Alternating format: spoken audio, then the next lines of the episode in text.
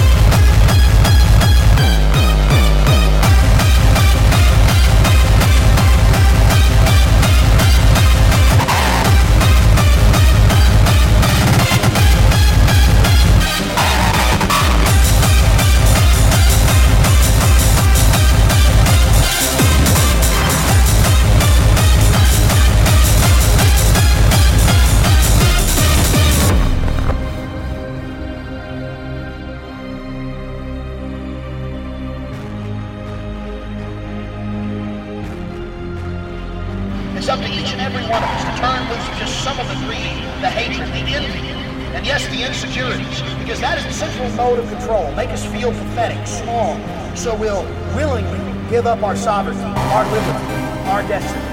We have got to realize we're being conditioned on a mass scale.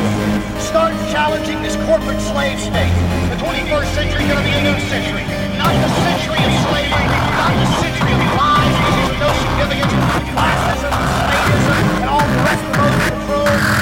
It's going to be the age of humankind standing up for something pure, something fine truth is out there in front of you, but they lay out this buffet of lies. I'm sick of it, and I'm not going to take a bite out of it. Do you got me?